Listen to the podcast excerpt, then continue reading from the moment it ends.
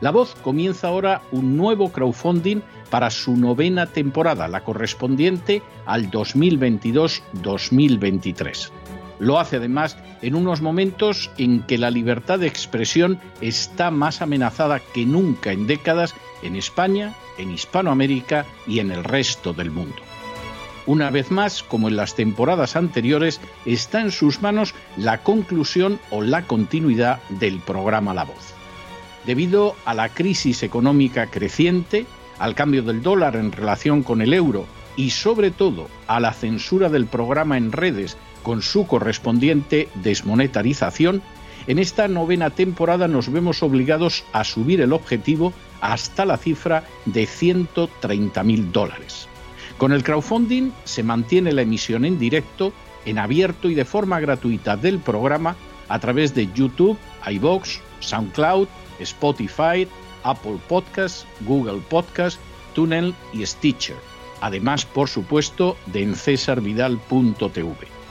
De hecho, es este crowdfunding el que permitirá poder seguir emitiendo en cesarvidal.tv, ya que sin la continuidad de la voz no puede haber continuidad de contenidos en ese canal televisivo. Si la voz, tras la conclusión de esta temporada, no pudiera regresar en el mes de octubre, quizá no sucedería algo tan grave. Una vez más, habría quedado de manifiesto como tantas veces a lo largo de la historia de las naciones hispanas, que para muchos es preferible quejarse, protestar o amargarse a enfrentarse de manera práctica con un problema concreto. No pasaría nada. La voz simplemente dejaría de emitirse por la sencilla razón de que no hay suficientes personas dispuestas a asumir el apoyo de su causa, que es la de la libertad y de la verdad la de la información independiente y la opinión rigurosa, la de la lucha contra las tiranías y contra aquellos proyectos que pretenden convertir en esclavos a los seres humanos. Si piensan que merece la pena seguir escuchando día a día la voz, son ustedes bienvenidos a la hora de contribuir al nuevo crowdfunding que permitirá que puedan escuchar este programa radiofónico una temporada más. Muchas muchas, muchas gracias por todo. God bless you. Que Dios los bendiga.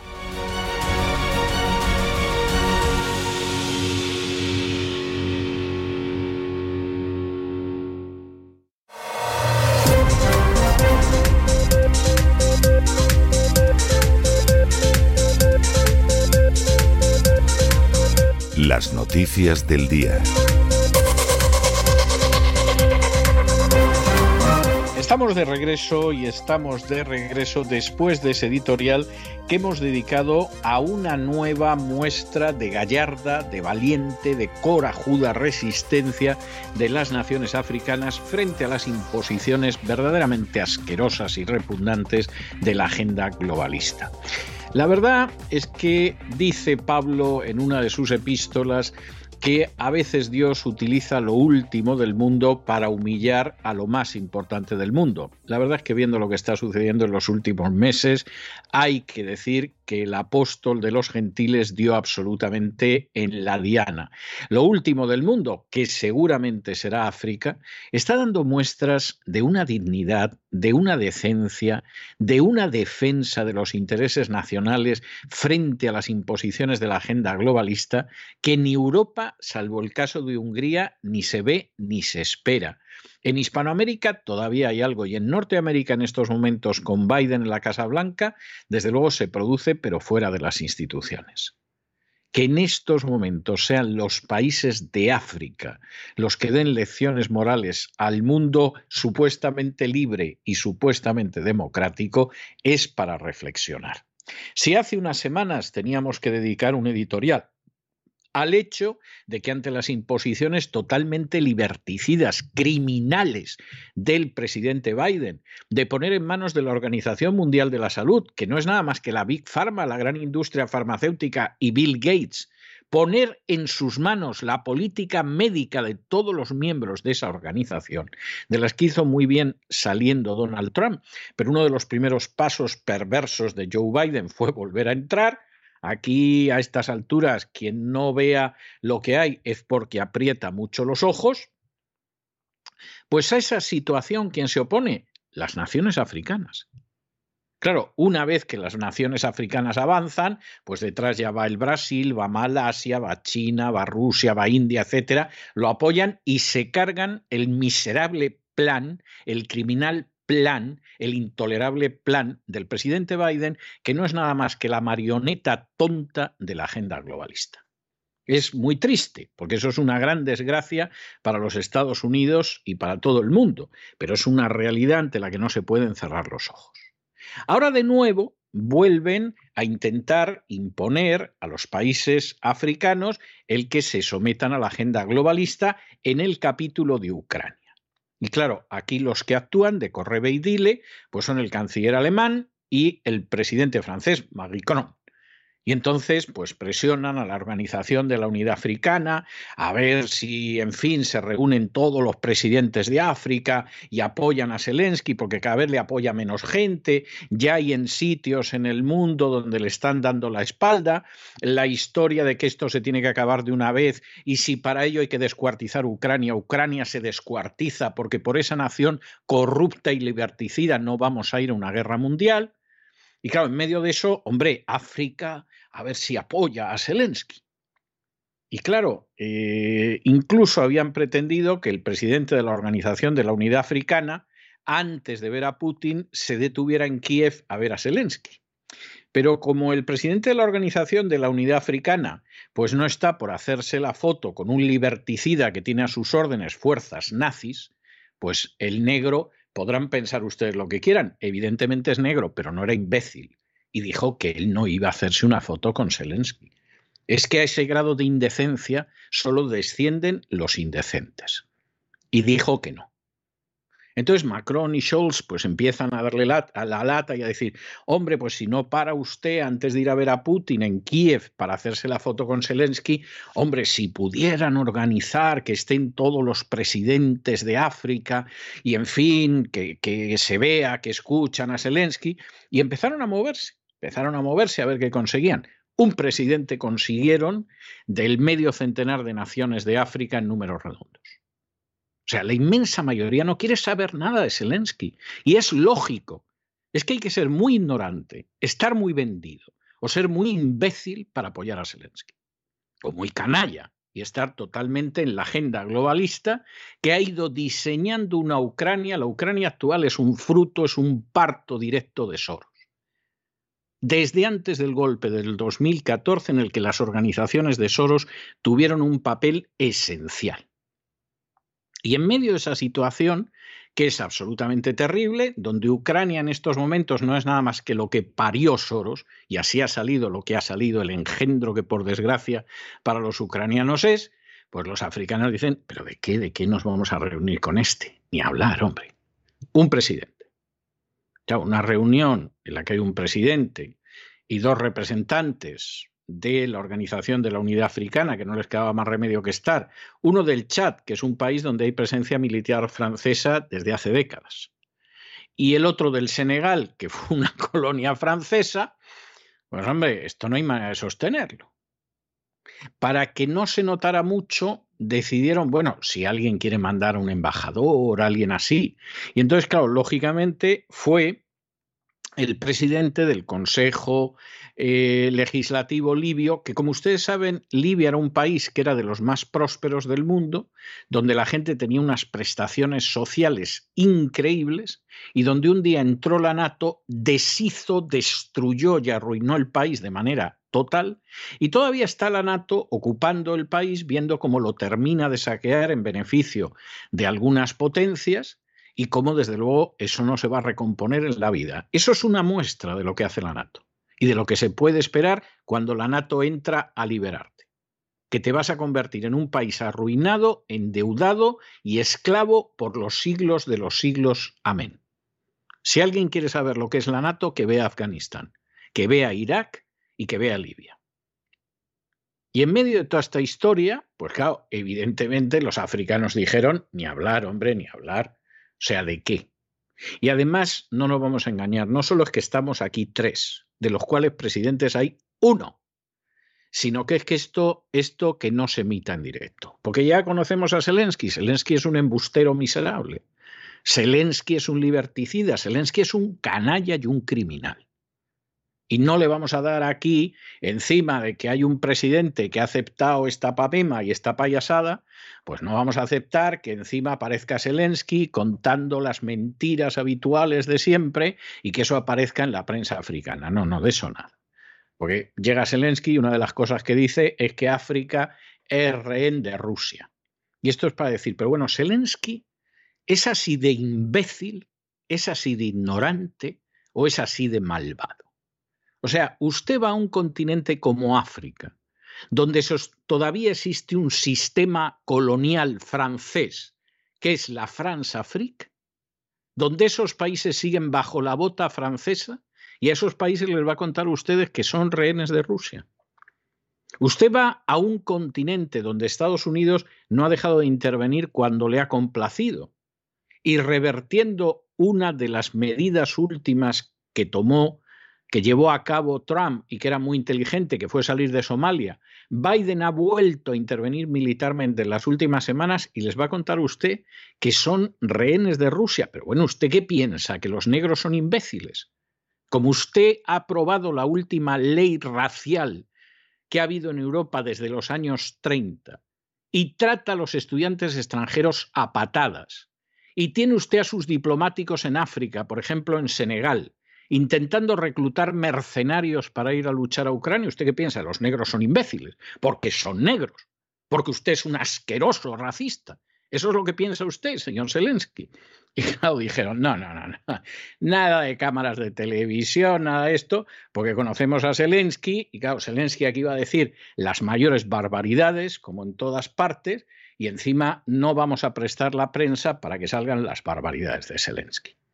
Y claro, la reunión de Zelensky fue, pues fue nada, es decir, la altura moral y la altura de razones que tiene Zelensky, nada, cero. Pero claro, esto es terrible, porque al final la decencia, la valentía, el coraje para defender la independencia y la soberanía nacionales está en manos de los países africanos. Es que esto es para que a uno se le caiga la cara de vergüenza. Es que salvo Hungría, en Europa no hay una sola nación cuyos políticos estén defendiendo los intereses nacionales.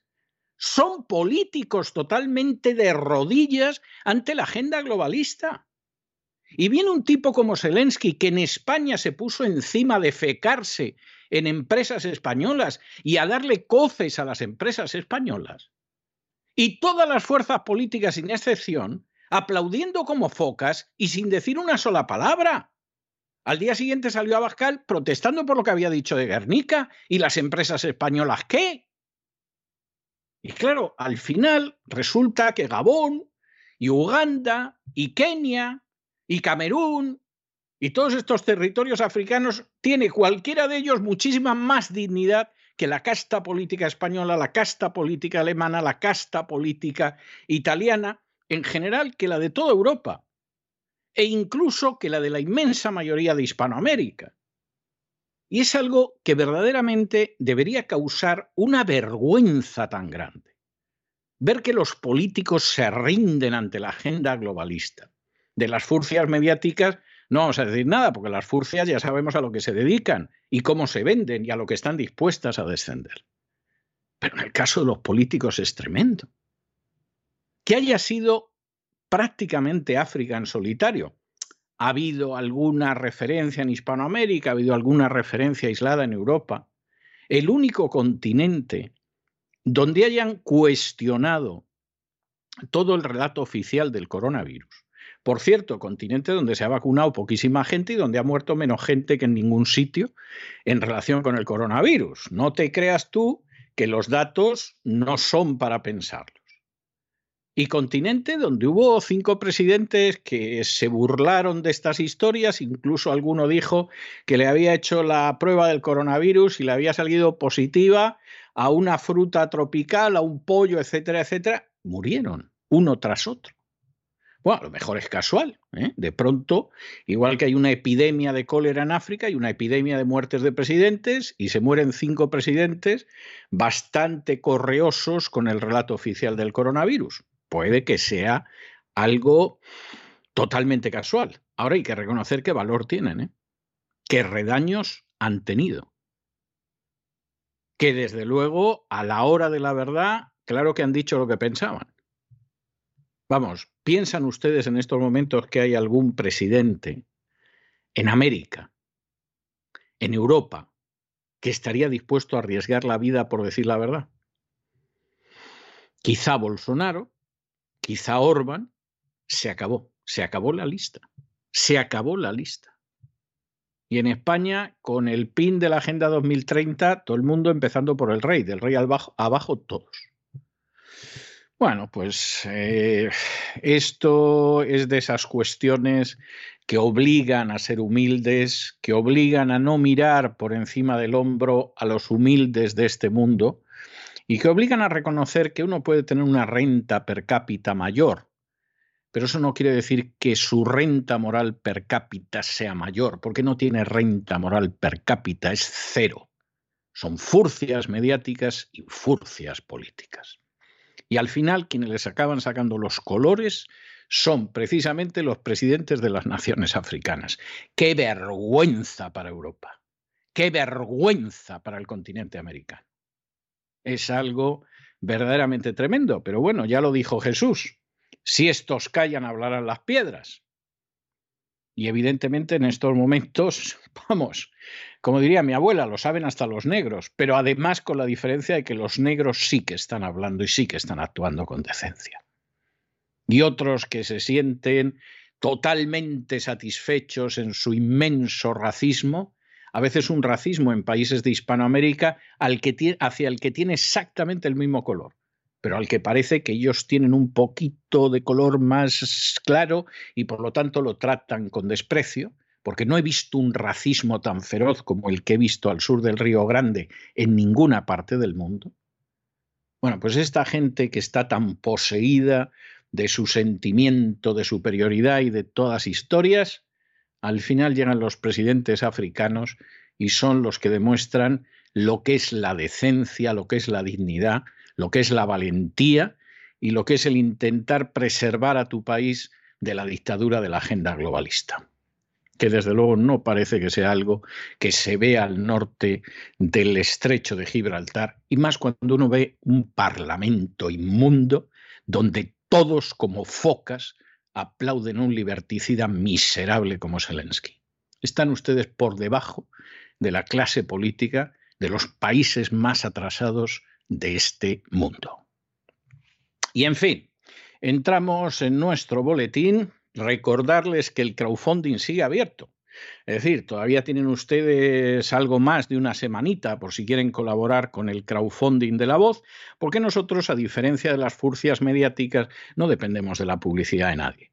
No tenemos por qué inclinarnos ante la agenda globalista, no tenemos por qué negar la existencia de la agenda globalista, no tenemos por qué repetir las mentiras de las castas privilegiadas. A, nosotros nos votan ustedes cada año. Y afortunadamente ya hace semanas que votaron a favor de que eh, permaneciéramos una temporada más, la 2022-2023, que es lo que tenemos intención de hacer. Y en medio de esa situación, que verdaderamente es estupenda y que estamos encantados de que se produzca, bueno, pues que sepan ustedes que evidentemente el crowdfunding sigue abierto, estamos en más del 130%, pero si hay gente que todavía quiere colaborar, está a tiempo y Dios mediante, cuando acabe esta temporada, pues a mediados del mes de julio, ya saben ustedes que vamos a regresar en el otoño para continuar con la novena temporada. Y ahora sí que entramos ya, ya con el boletín. Y entramos, por supuesto, con España.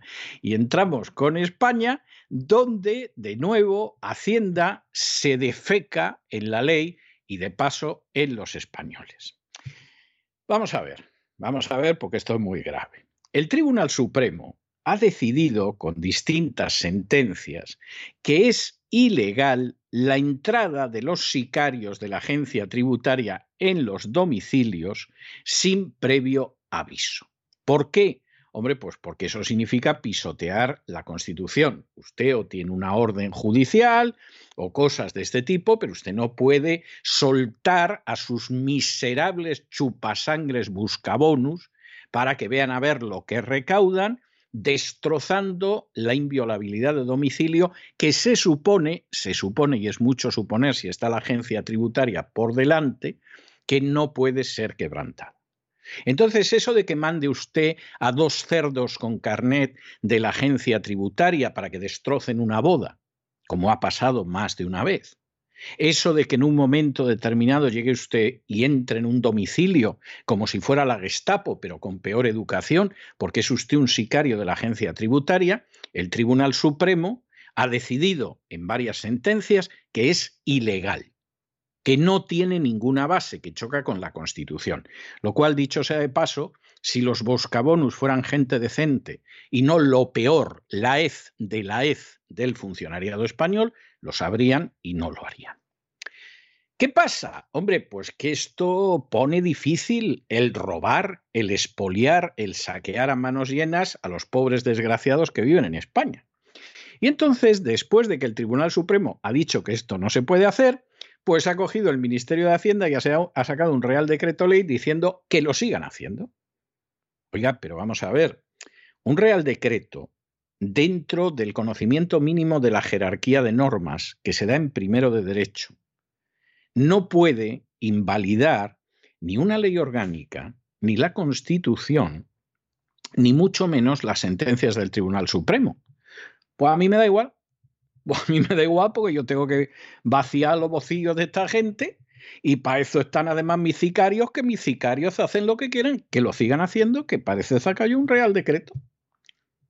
Y tú dices, pero bueno, ¿pero España qué es? Pero si es que hasta el nazismo tenía más respeto por las normas que lo que sucede con la gente de la agencia tributaria. Bueno, pues ya lo saben ustedes. El Tribunal Supremo ha dictado claras sentencias diciendo que esta acción de los funcionarios de la agencia tributaria es ilegal y lo van a seguir haciendo.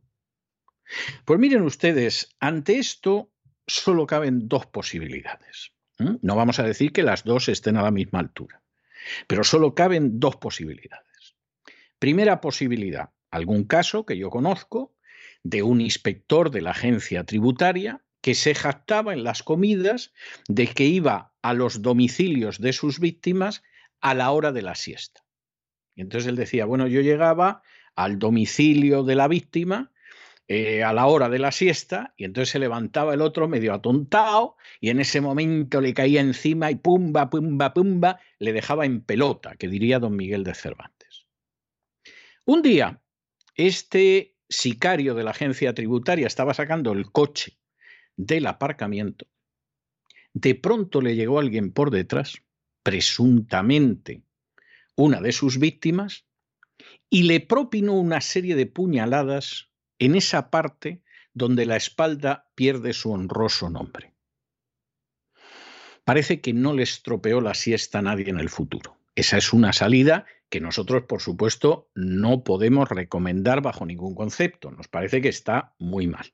Pero evidentemente es una salida. Este parece ser que la siesta no se la estropeó a nadie. Insistimos, bajo ningún concepto podemos nosotros recomendar esa vía. La otra vía, constituyanse como asociaciones y sienten en el banquillo por prevaricación a todos los buscabonus de la agencia tributaria que se dedican, apelando a la doctrina Eichmann, es decir, yo obedezco órdenes, a pisotear las resoluciones del Tribunal Supremo. Hasta que esa gente no esté en la cárcel, ustedes no están a salvo. Así de claro. Y no hay más salidas. O sea, nos gustaría decir, bueno, es que hay gente decente dentro de la agencia tributaria. La habrá, pero no se la ve por ningún lado. Es algo que tienes que suponer, porque desde luego no es nadie de los que te has encontrado. Ni nadie de los que se ha encontrado nadie. Que sí que lo sabrá, ¿no? Debe de haber, igual que unicornios. Pero en cualquiera de los casos, nadie parece haberse encontrado con esa gente. y no quedan más salidas. O la de aquel que sorprendió en el aparcamiento al inspector de Hacienda, que insistimos muy lejos de nuestro ánimo recomendarla, o utilizan ustedes la ley. Se constituyen en una asociación de damnificados por la agencia tributaria y van persiguiendo a todos esos delincuentes hasta que den con sus huesos en la cárcel. Y alguno dirá, pero eso es imposible. No, no es imposible. Hay una señora que se llama Cristina Seguí, que se ha tirado casi dos años luchando totalmente contra el viento para que enjuiciaran a la vicepresidenta de una comunidad autónoma. Y la vicepresidenta de una comunidad autónoma es bastante más importante que cualquier sicario buscabonus de la agencia tributaria únanse, llévenlos ante el juez, demuestren que es muy fácil, que han quebrantado la ley, métanlos ustedes en la cárcel. Y cuando uno, dos, tres estén en la cárcel, no se les ocurrirá bajo ningún concepto seguir quebrantando ellos la ley, porque van a ver cómo la ley cae sobre ellos. Y lo primero que tienen ustedes que hacer en el momento en el que inicien una acción contra ellos y una querella por prevaricación es pedir que les embarguen hasta el último céntimo que tengan y cualquier propiedad que tengan, como hacen ellos, sin ninguna base legal con sus víctimas. Y que aprendan que efectivamente existe una ley y que esa ley no tiene por qué proteger a un criminal por el simple hecho de que es un buscabonus y un esbirro. Y esto no tiene más. Es decir, no hay más salida. Si hubiera otra salida, hombre, hay algunos que aceptan sobornos e incluso te proponen que los sobornes y la cantidad, etcétera, etcétera. Pero bueno, yo quiero creer que eso es minoritario, se sale de la práctica general. Hay bastantes casos, pero bueno, quiero creer que es algo minoritario y que se sale de la práctica general. Si a usted de pronto le ofrecen que mediante un soborno no le van a destruir la vida, pues usted verá lo que hace. Pero dado que eso, insisto, quiero creer que es muy excepcional, solo quedan las otras dos salidas. La primera, la repudiamos, la condenamos y la rechazamos, pero la segunda pensamos que es la única. Vayan a por esta gente, igual que Cristina Seguí ha ido a por otra. Vayan a por ellos, que los embarguen y los encarcelen. Y cuando eso haya pasado una, dos, tres veces, van a ver ustedes cómo los cerdos mayores del reino de pronto se van a convertir, vamos, en caniches, si no al tiempo. En fin, examinamos estas y otras noticias que vaya si les afectan con la ayuda, desde luego, ineludible y extraordinaria de María Jesús Alfaya. María Jesús, muy buenas noches. Muy buenas noches, César. Muy buenas noches a todos los oyentes de la voz. Con un Real Decreto Ley como Ariete, Hacienda entra de manera ilegal en los domicilios y en las empresas para hacer inspecciones por sorpresa. Los contribuyentes son sospechosos mientras no se demuestre lo contrario. De este modo, la Hacienda Tributaria Social Comunista se orina en la decisión del Tribunal Supremo y va a seguir entrando en los domicilios de manera ilegal, gracias al Real Decreto hecho a medida por el presidente Pedro Sánchez. En el año 2000, el Tribunal Supremo anuló las entradas en las empresas sin previo aviso y en los domicilios, ya que están protegidos constitucionalmente. No se puede entrar si no existe un acto administrativo, es decir, un acto de ejecución. Esto Hacienda se lo saltaba a la torera y, como les contamos, entraba incluso en un banquete nupcial y arruinaba la boda a los novios. Cuando esta sentencia se conoció, la del Tribunal Supremo que anulaba estas entradas ilegales, Hacienda dijo que haría todo lo posible para poder seguir dando patadas en la puerta y tratar como delincuentes a los ciudadanos y empresarios españoles que pagan sus impuestos. Como afirmaba el magistrado Francisco José Navarro Sanchís, ponente de las dos sentencias del Tribunal Supremo que abofeteaban a Hacienda, les leemos la corazonada o presentimiento de que por tributar a un contribuyente por debajo de la media del sector le hace incurrir a éste en una especie de presunción iuris et de iure de fraude fiscal es un dato que por sí mismo no basta. No cabe la autorización de entrada con fines prospectivos, estadísticos o indefinidos para ver qué se encuentra.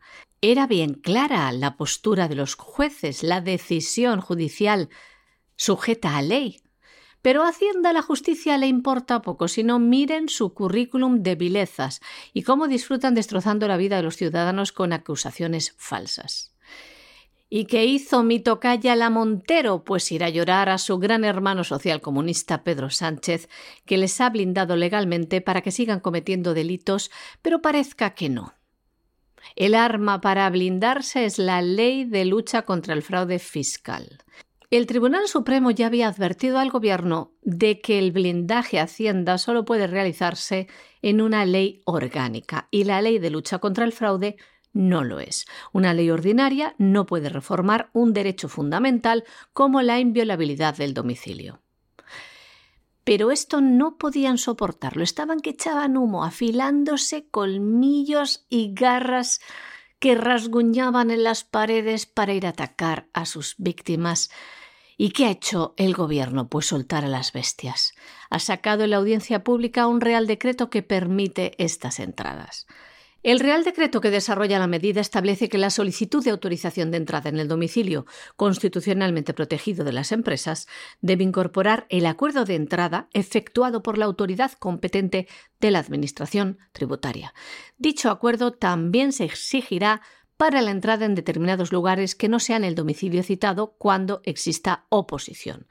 Modifican así los apartados 2 y 3 del artículo 172 de la Ley General Tributaria para intentar burlar al Tribunal Supremo y vulnerar los derechos fundamentales de los ciudadanos. Pero, ¿cuál es exactamente la argucia legal que hacen?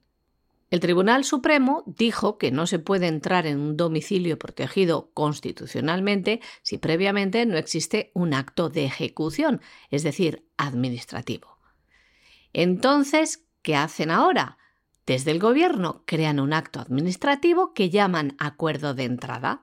Donde antes no había acto de ejecución, ahora lo hay, llamándolo acuerdo de entrada. Un acuerdo sin el permiso de la casa del dueño. ¿Eso cómo se llama? ¿Qué tipo de acuerdo es?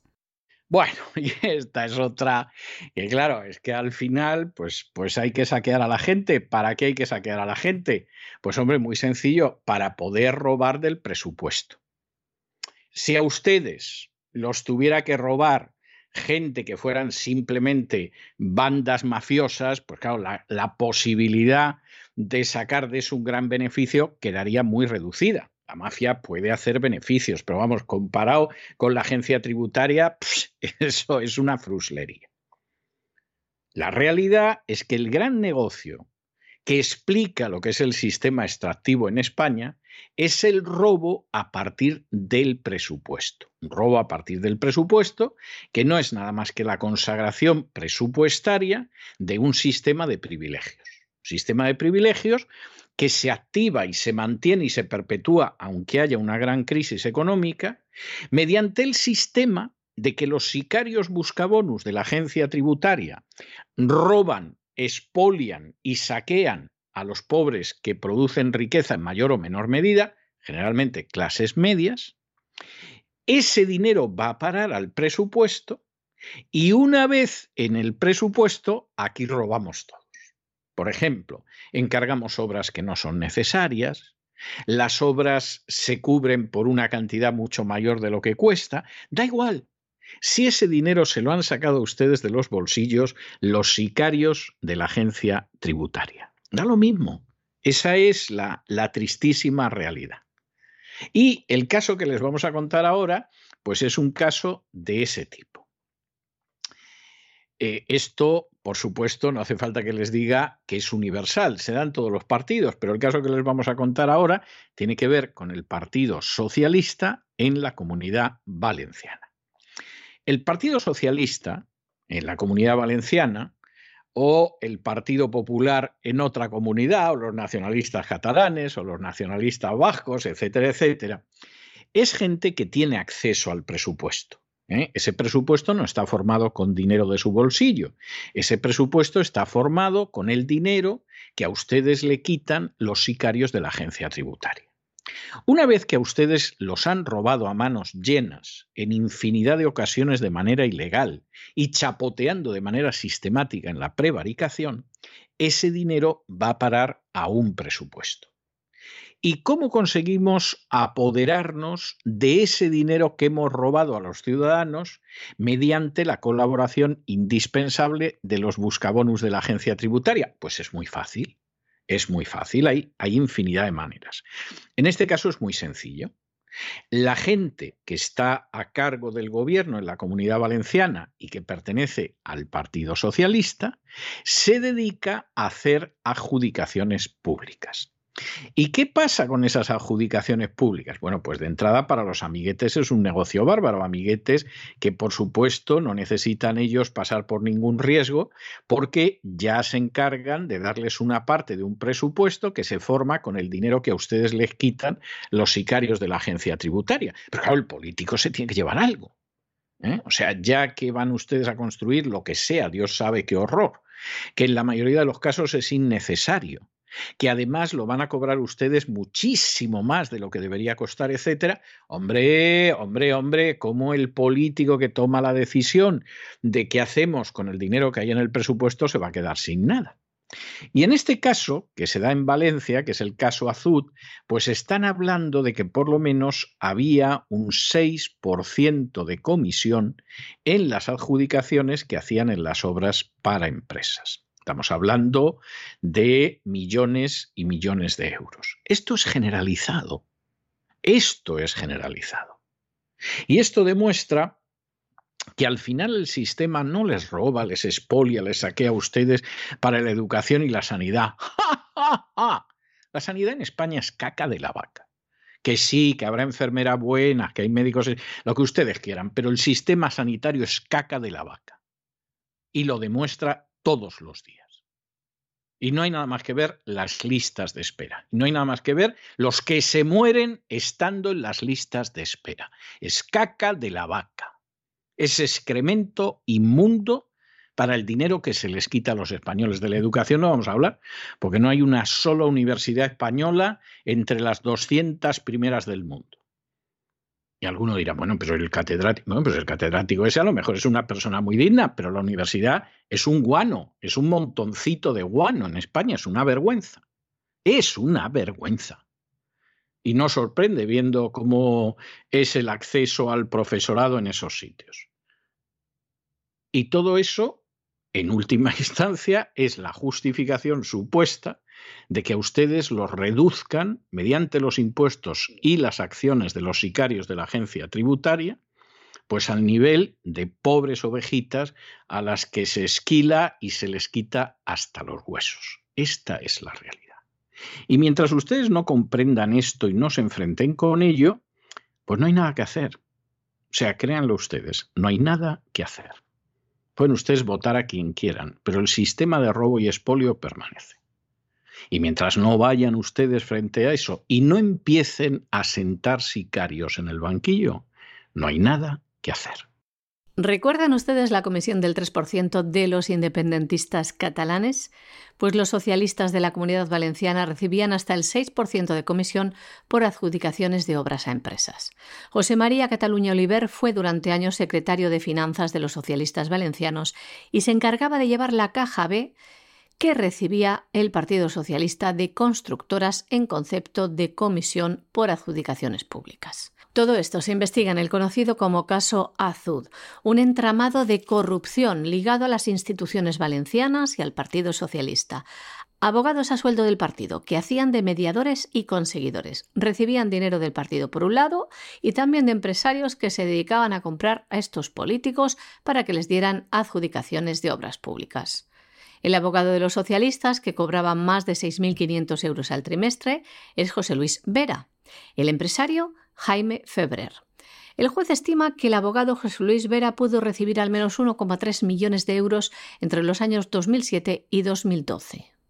En la investigación policial figuran pagos únicos a Vera por parte de Construcciones Valencia Constitución, esta empresa, Construcciones Valencia Constitución, de hasta 144.000 euros, Vera era el jefe jurídico de la empresa pública Divalterra, una firma de la Diputación de Valencia lastrada por los casos de corrupción que finalmente fue liquidada.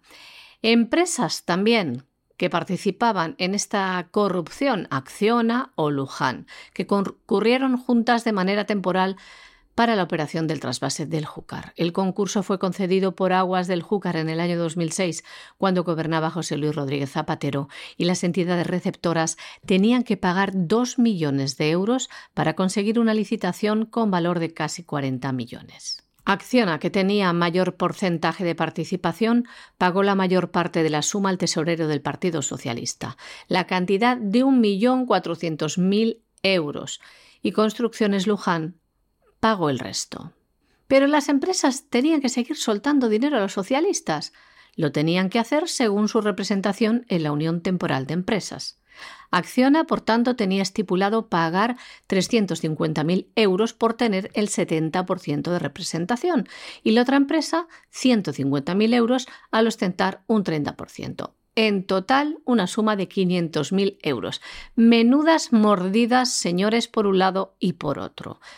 A esto hay que sumarle que la Policía Judicial ha descubierto que también los socialistas y el gobierno de los lugares donde gobernaban estos socialistas en la comunidad valenciana, creaban de manera temporal empresas para realizar obras de concursos, por ejemplo, de aguas o de limpieza en regiones valencianas, gobernadas por el Partido Socialista Obrero Español, y así llevarse un dinerito de esta corrupción. Y nos vamos a Hispanoamérica y aterrizamos en el Ecuador, donde ustedes saben que hay una situación verdaderamente difícil, una situación muy complicada. Muy complicada porque además Guillermo Lasso, opusdeísta de PRO, personaje que llegó a la presidencia con el apoyo de grupos pro familia y pro vida y que vamos necesitó apenas unos días para traicionarlos a todos, cometió el mismo error que Pedro Sánchez de cara a la agenda globalista. Hemos explicado esto con un ejemplo grosero, pero necesario porque permite entender las cosas. Y lo hemos dicho muchas veces. Si usted, suponemos que es un señor, decide en un momento determinado intentar seducir a una mujer y llevársela a la cama, pues hombre, si la mujer se resiste un poco, si parece que es dura, generalmente los hombres van elevando la apuesta de unas flores pasan a una cena, de una cena a lo mejor a un fin de semana en París, de un fin de semana en París a una semanita en Punta Cana, una joya, en fin, a ver si la señora acaba ablandándose con tan espirituales argumentos. Pero si en la primera cita la señora directamente va y se quita las bragas, evidentemente hay muchos que piensan, me ahorro las flores, me ahorro la cena, me ahorro el fin de semana en París, me ahorro el anillo, la joya, lo que sea. La chica da de sí lo que da de sí, ya sabemos que está en el bote, que diría un castizo, y la aprovechamos sin darle nada. Esto ha pasado con Pedro Sánchez, que no tienen ustedes nada más que ver, que ala, yo, yo, yo soy el que más defiende a Ucrania, yo mando los aviones, mando los barcos que tendría que tener el estrecho, los mando al Mar Negro, yo no sé qué. Y luego viene la reunión con Zelensky y no te invitan, imbécil, porque te quitaste las bragas en la primera cita. Y ya se ha visto que tú vas a hacer lo que te diga Soros y lo que te diga la OTAN. Y no vas a intentar ni negociar. Vamos a ver, si yo hago esto, si mando los barcos al Mar Negro, eh, me vais a controlar no sé qué, tal cosa. No, ni eso. Tú te quitaste las bragas desde el principio. Pues nada, no te preocupes que te vamos a ir dando, pero no cosas sino más bien por, por te vamos a dar, por tonto. Entonces, esa es la historia. ¿Qué pasó en el Ecuador? Lo mismo. Lasso decidió en un momento determinado traicionar a sus electores.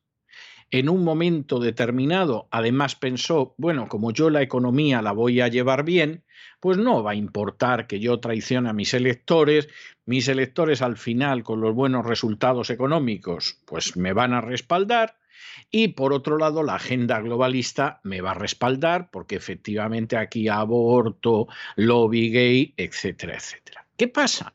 Pues hombre, que como el señor Lasso, disculpen ustedes la grosería, pero es para facilitar la comprensión del panorama, se quitó las bragas desde la primera cita, ya sabemos lo que hay. Y entonces miras el Ecuador y dices, hombre, en términos macroeconómicos, bueno, va moderadamente bien. En términos microeconómicos va de cráneo, como Hispanoamérica. Va mal. Y además este ya sabemos que nos puede dar todo. Pues a lo mejor nos apetece darle el tantarantán, porque a fin de cuentas, en términos macroeconómicos, este, este no lo está haciendo del todo mal. Nos interesa alguien que haga lo mismo que él, que siga la misma línea que él, pero a ser posible que económicamente vaya algo peor, porque entonces es más fácil endeudar al Ecuador y convertirlo antes en una colonia. Como de la agenda globalista tiene muy poca idea la gente que hay alrededor del ASO, porque el ASO se ha rodeado de imberbes. Es decir, no crean ustedes que el ASO ha buscado a la mejor gente, ¿no? El ASO ha decidido, aquí me, me en fin, me junto yo, me rodeo de jovenzuelos, de imberbes, de tal manera que parece que, vamos, yo aquí soy el, el senior plus, o sea, soy el mejor de todos, y además ninguno de estos puede pensar en sustituirme porque total son unos imberbes, me lo deben prácticamente todo a mí, etc. Señal de que el ASO es un poco miserable. Porque la gente que efectivamente tiene categoría para dirigir, de lo que se rodea es de gente de valía. Los mediocres, los resentidos, los acomplejados, se rodean de imbéciles. Recuerden ustedes los gobiernos de Rodríguez Zapatero o piensen ustedes en el gobierno actual. o sea, la cosa en ese sentido no puede estar más clara. Y como nadie tiene ni idea de lo que hay, en medio de todo esto, pues claro, empiezas a pensar que aquí lo de los indígenas, por cierto, indígenas que es muy interesante seguir la pista del dinero y ver qué organizaciones internacionales les dan dinero, esas mismas que han pensado ustedes, exacto, esas mismas.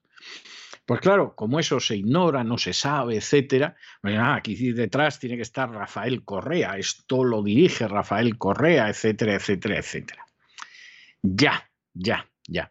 Pero qué casualidad que Leónidas Iza que es este avispado jefecillo indígena que está organizando los paros y las revueltas y la subversión y todo lo demás, antes de organizar todo esto, se reunió en España con el juez Garzo. No, que a lo mejor es por casualidad, ¿no? Que dijo, mire, que yo soy un indio y usted, como se ha dedicado a hacer el indio durante muchos años en los tribunales en España, pues vamos a conocernos y va a ser bastante interesante, etcétera, etcétera. A lo mejor a lo mejor.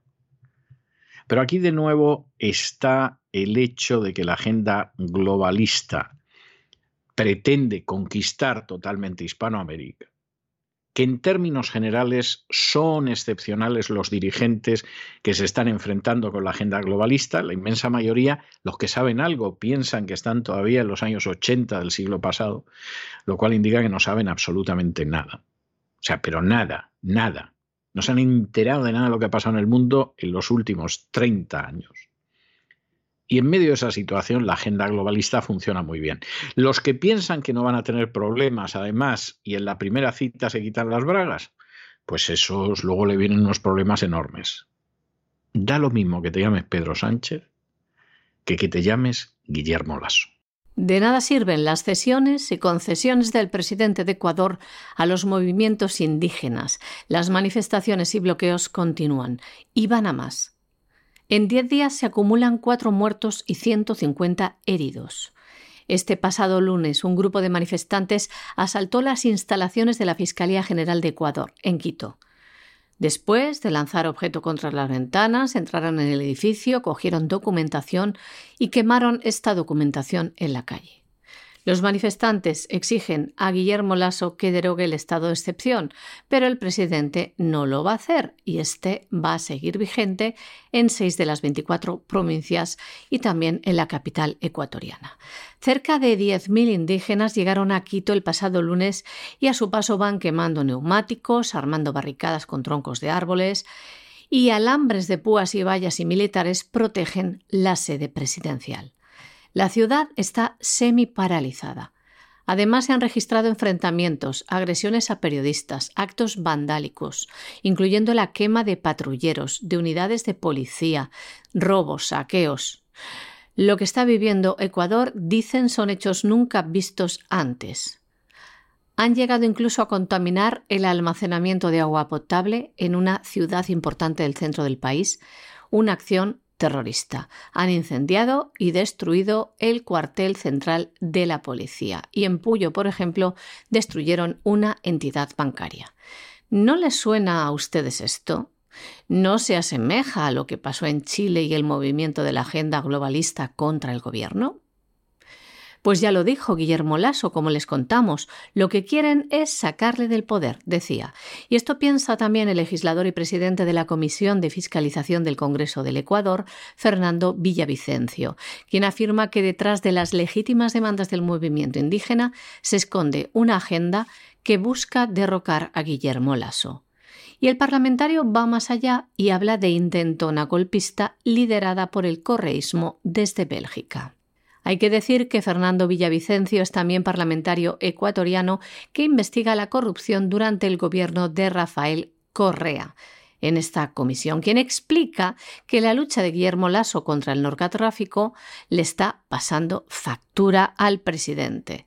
Y no solo advierte de que existe un elemento muy peligroso, el que hayan descubierto las conexiones entre el narcotráfico y las organizaciones de delincuencia organizada con los políticos de Rafael Correa.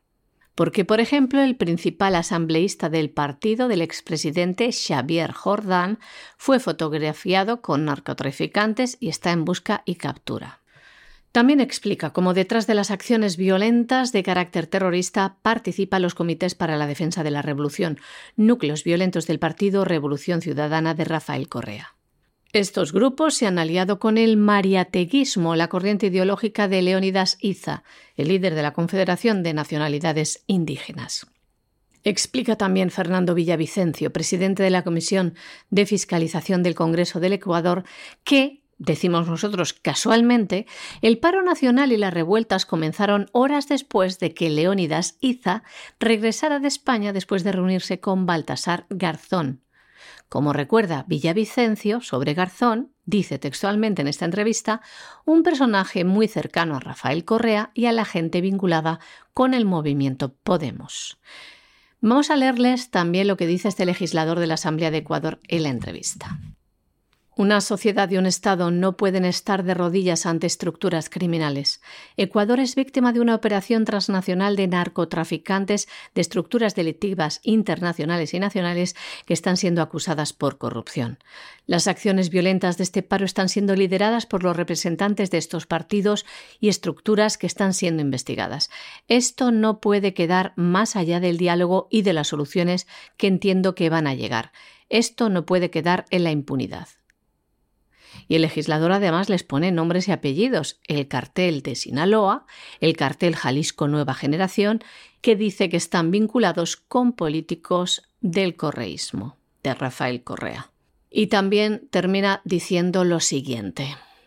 Fernando Villavicencio.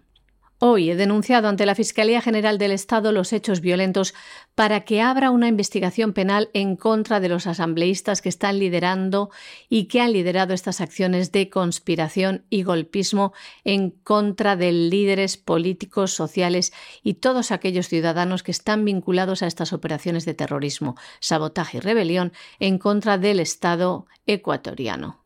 Bueno, y en fin, esta es una noticia que no le sorprenderá a nadie, pero en última instancia, Hispanoamérica solo se conoce bien cuando uno conoce bien España.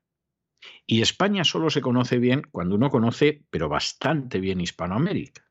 Y cuando sabes esto, que parece una obviedad, hay algunos, en fin, patorras que van contando lo de la iberoesfera y tontadas de este tipo. Aquí vamos a hablar de cosas serias. Cuando tú conoces esas dos partes del mundo, que las dos son hijas de la España de la contrarreforma y que comparten pues una cosmovisión espiritual en la que el hurto y, la mentira son pecados veniales, ¿eh? son pecados veniales. Si te mienten o te gustan a ti, sabe muy mal, pero en términos generales, sobre todo si lo practicas tú, son pecados veniales. Pues evidentemente no les puede sorprender que la corrupción, según el último índice de capacidad para combatir la corrupción, señale que la corrupción ha avanzado enormemente en Hispanoamérica. Claro, te ponen en primer lugar a Venezuela, luego sigue Bolivia, luego está Guatemala, que no está ni mucho menos en la órbita de Venezuela y Bolivia, después viene México, pero luego viene Paraguay, que no está tampoco en la órbita de Venezuela ni de Bolivia, ni siquiera México, luego viene el Brasil, que tampoco, y luego viene Ecuador y Colombia. Es decir, están las izquierdas, las derechas, el centro, los medio pensionistas, las monjas, los viudos. Es decir, es algo generalizado. Y es generalizado porque en última instancia surge de esa cosmovisión que considera que es pecado venial.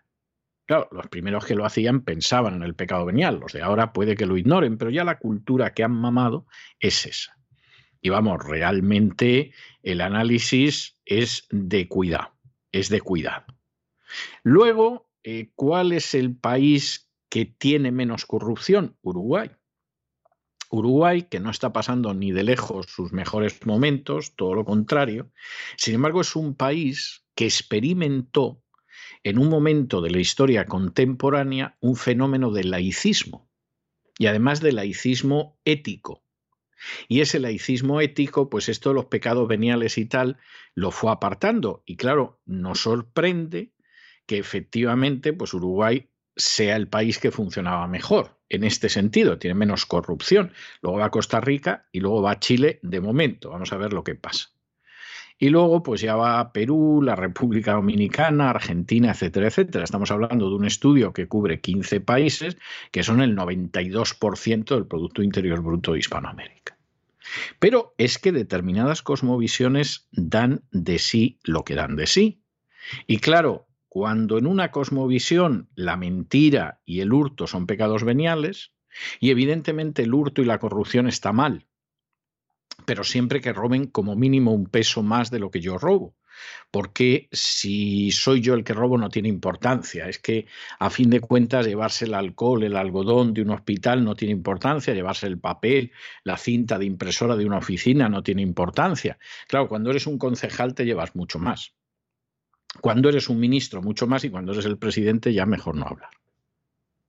Claro, eso al final tiene un coste social terrible, porque al final son esas raíces culturales las que hacen que un continente vaya como va. Según el último índice de capacidad para combatir la corrupción, los países que se podría decir más corruptos de Latinoamérica son primero Venezuela, le sigue Bolivia, Guatemala, México, Paraguay, Brasil, Ecuador y Colombia. El índice CCC analiza 14 variables clave, incluida la independencia de instituciones judiciales, la solidez del periodismo de investigación y el nivel de los recursos disponibles para combatir los delitos de corrupción. Este índice se basa en datos extensos y en una encuesta patentada realizada entre los principales expertos anticorrupción de Control Risk y la Americas Society, Council of Americas, también miembros de la sociedad civil, los medios de comunicación y el sector privado. Por tercer año consecutivo, el índice cubre 15 países que en su conjunto representan el 92% del Producto Interior Bruto de América Latina, una puntuación con la que se clasifica a estos países en función de su capacidad para detectar, castigar y prevenir la corrupción. Por tercer año consecutivo, Uruguay fue el país con mejor rendimiento en el índice, seguido por Costa Rica y Chile, que lograron sostenerse entre los tres primeros lugares, como lo han hecho desde el año 2000. Les sigue en este ranking Perú, República Dominicana y Argentina como los que mejor controlan esta corrupción. Y llegamos a la parte de nuestro boletín que está relacionada con la política internacional no hispanoamericana y en la cual antes de entrar tenemos que recordarles que desde hace poco más de una semana en cesarvidal.tv los suscriptores tienen la posibilidad de ver el documental, buscar, encontrar, contar dirigido por Alexander Alexanian. Documental que en algo más de una hora relata la verdad sobre Ucrania y Rusia y documental que casi casi lo pueden ustedes calificar de pieza prohibida. Porque intenten ustedes ver ese documental en la democrática Europa Occidental, esa Europa Occidental que aplaude como focas a Zelensky, no en todos los países, ¿eh? ha habido países donde no lo han recibido, hay otros países donde ha habido gente que ha manifestado su oposición al aplauso a Zelensky, un país totalmente corrupto que todos desde la izquierda hasta la derecha hayan aplaudido al liberticida Zelensky. Ha habido, mm, ha habido un caso, ha habido un caso nada más, ¿eh? pero es significativo. Pero en cualquier caso, la censura actúa la supresión de canales, de radios, de televisiones, de informaciones es absolutamente indiscutible. Y como nosotros defendemos la libertad de prensa y expresión, sea la que sea, estemos o no estemos de acuerdo con ella, porque claro, si vamos a estar a favor de la libertad de expresión de los que piensan como nosotros nada más y nos vamos a dedicar a censurar a los otros, pues nada, el día menos pensado, también levantamos hogueras en las plazas y los quemamos, ¿no? O sea, esta, esta sería la historia y eso es algo repugnante que esperamos que no se vuelva a producir jamás, pues nosotros tenemos este documental, porque creemos en la libertad de prensa y la libertad de expresión. Y eso es algo directamente reñido y que se opone frontalmente a la censura. Y ahora sí, ahora entramos en internacional y entramos nada más y nada menos que en el Báltico. Porque en el Báltico, en las últimas horas, sobre Lituania, hay cazas españoles y cazas británicos haciendo prácticas por si hubiera un ataque contra Lituania. Esto es una provocación contra Rusia. Que los británicos, que tienen una especial habilidad para meter en guerras al prójimo, en beneficio propio. A veces le sale mejor, a veces peor, pero tiene una larga historia en ese sentido. Hagan esto, es comprensible. Gran Bretaña está jugando la carta de que hay una guerra en el continente europeo, olvidándose de que los avances técnicos son tales que esta vez la isla no quedaría incólume. Dios quiera que no se produzca una guerra que abarque todo el territorio europeo, como le gustaría a Zelensky, que hasta quiere que vayamos a una guerra contra China, a ver si él consigue seguir siendo presidente de Ucrania. ¿eh? Y está en esta historia, y hasta lo dice, ¿no? Que ir a por, a por China. Total, nada, vamos. Esta, esta es la historia que hay.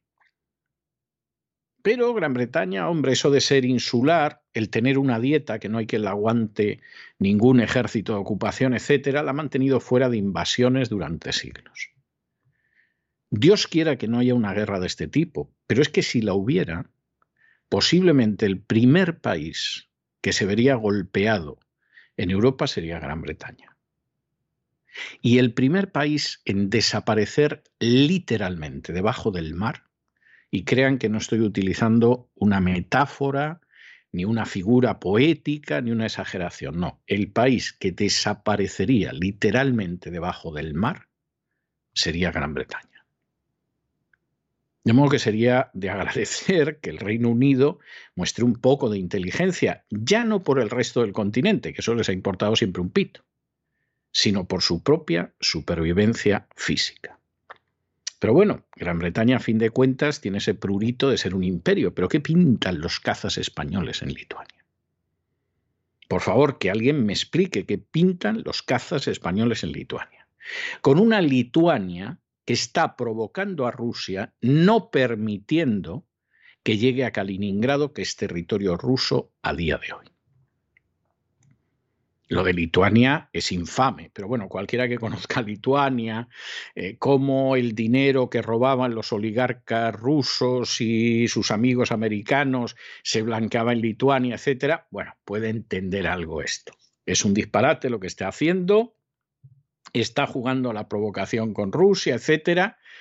En fin, es lamentable que por estos países que no tienen el menor valor para el resto del planeta, estemos jugueteando con la idea de una guerra nuclear que acabe con la civilización. Es lamentable que Gran Bretaña juegue a lo que está jugando. Recuerden ustedes ese dicho tan corriente en Oriente Medio que dice que si por la mañana dos vecinos se pelean entre sí, es porque por la noche fue a verlos a los dos el mismo inglés. Bien, pero España, ¿qué pinta en eso? ¿Qué se le ha perdido a España en Lituania? Por favor, que me lo explique alguien. qué se le ha perdido a España en Lituania. Porque esos aviones, en última instancia, si estuvieran sobrevolando el estrecho para proteger a España de las invasiones africanas, pues tendría un sentido, si es que esa es nuestra área de seguridad. Pero ¿qué hacen esos aviones en Lituania? Aparte de que a lo mejor, pues no sé, Biden hable con, con Pedro Sánchez cinco minutillos y otros cinco minutillos que va a hablar con el rey, va a dedicar al país huésped de la conferencia de la OTAN diez minutos, a lo mejor. Verdaderamente hay gente que es irresponsable, pero irresponsable de una manera criminal. Y el problema es que si al final hay un lío, lo más seguro es que a ellos no les va a pasar nada. Les va a pasar a los pobres infelices, como pasa siempre por otro lado. Antes de entrar en la información internacional, queremos seguir recomendándoles un documental solo para suscriptores que pueden disfrutar entre www.cesarvidal.tv. Se llama Buscar, Encontrar, Contar. Toda la verdad sobre Ucrania y Rusia en 67 minutos del cineasta ruso Alexander Alexanian. Pueden ver también más documentales, los de Oliver Stone en cesarvidal.tv. Y comenzamos el segmento internacional de este espacio informativo de La Voz. Hay que decir que ayer Estonia denunciaba que un helicóptero militar ruso había violado su espacio aéreo. El Ministerio de Defensa de Estonia revelaba que Rusia estaba simulando ataques con misiles contra su territorio. Y hemos sabido también que cazas británicos y españoles de la OTAN están ensayando la defensa de un ataque aéreo sobre el Báltico. En las últimas horas, en Lituania, cazas españoles F-18 han simulado la defensa del espacio aéreo ante el ataque de aviones F-35B Lightning y Typhoon de la Royal Air Force del Reino Unido. El ejército de la OTAN ha llevado a cabo durante tres días en el espacio aéreo de Estonia y Lituania estos combates simulados. En ellos han participado aviones de combate de Bélgica, España, Finlandia, Francia y Alemania. Las maniobras tienen como objetivo practicar la protección del espacio aéreo de los estados bálticos y afianzar la colaboración y cohesión de las fuerzas aéreas de los distintos países de la OTAN en un momento de gran tensión militar y diplomática. Esa es la que dice la, es la intención, pero como saben es más bien disuasorio después de que Rusia denunciara que Lituania había bloqueado el acceso a los puertos de Kaliningrado.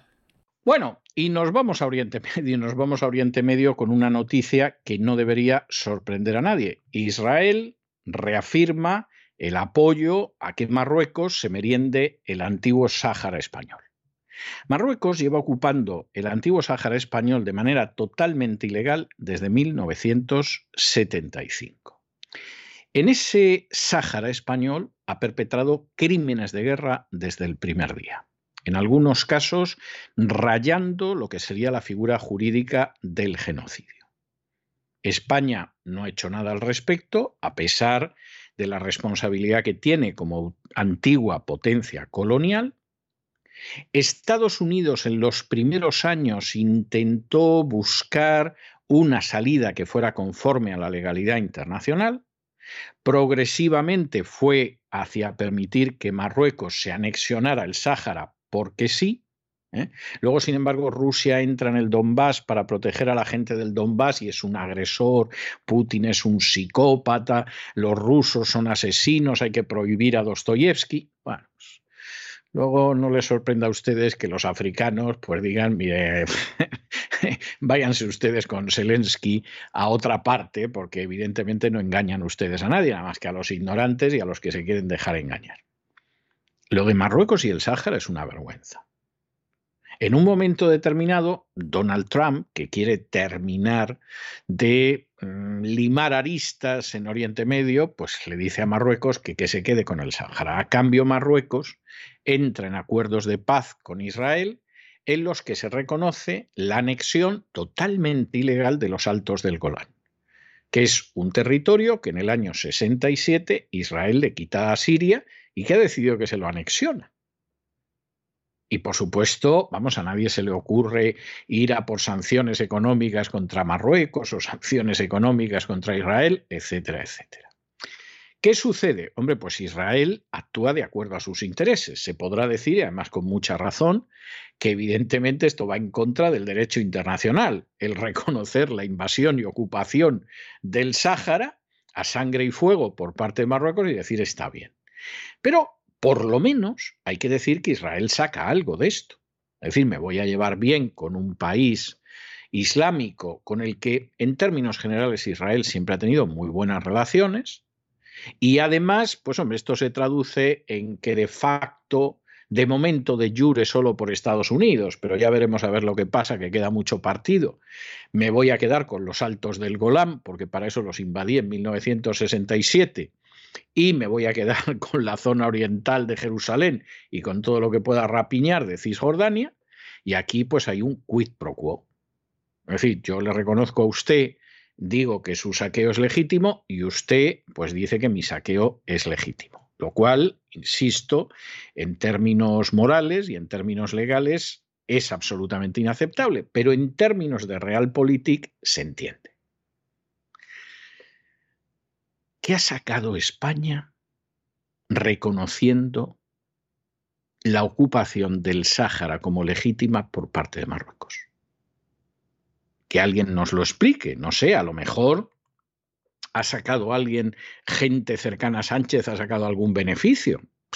A lo mejor, pero vamos, eso no justifica nada. España, ¿qué ha sacado renunciando a su deber como antigua potencia colonial y defecándose en el derecho internacional. Que nos lo expliquen porque de verdad que nos gustaría saberlo. Pero no lo sabemos. Y no sabemos si lo sabremos. Y no parece que a los españoles les importe mucho ¿eh? las cosas como son. Israel ha vuelto a reiterar su apoyo al plan marroquí de tener la soberanía sobre el Sáhara Occidental. Así lo afirmaba esta semana la ministra del Interior de Israel tras reunirse con el ministro de Exteriores marroquí. También han destacado la fortaleza de sus relaciones bilaterales y los proyectos entre ambos países, sobre todo económicos, muy lucrativos, decimos nosotros. La ministra de Israel anunciaba que tiene el objetivo de firmar un acuerdo para que vayan a trabajar a Israel trabajadores del sector de la construcción y de la enfermería marroquíes. Con esta afirmación, Israel contraviene toda la legalidad internacional respecto a la autonomía del Sáhara Occidental. ¿Y por qué lo hace? Porque tiene un interés puramente económico. ¿Qué está pasando? Marruecos saquea la riqueza del Sáhara Occidental y se lucra vendiéndola a Israel con quien dice haber establecido relaciones económicas plenas desde hace más de un año. El pasado mes de marzo, Israel importaba desde el Sáhara Occidental roca de fosfato. En octubre del año 2021, la petrolera israelí Ratio Petroleum firmó un acuerdo de explotación de hidrocarburos en aguas que pertenecen al Sáhara Occidental, y así una tras otra. Todo esto supone actos de piratería, una violación de la autonomía del Sáhara Occidental. Es por ello por lo que a Israel de manera sistemática le interesa decir que el Sáhara Occidental pertenece a Marruecos. Y hasta aquí hemos llegado con nuestro boletín de hoy. María Jesús, muchas gracias, muy buenas noches. Muchas gracias a ti, César, muy buenas noches también a los oyentes de La Voz.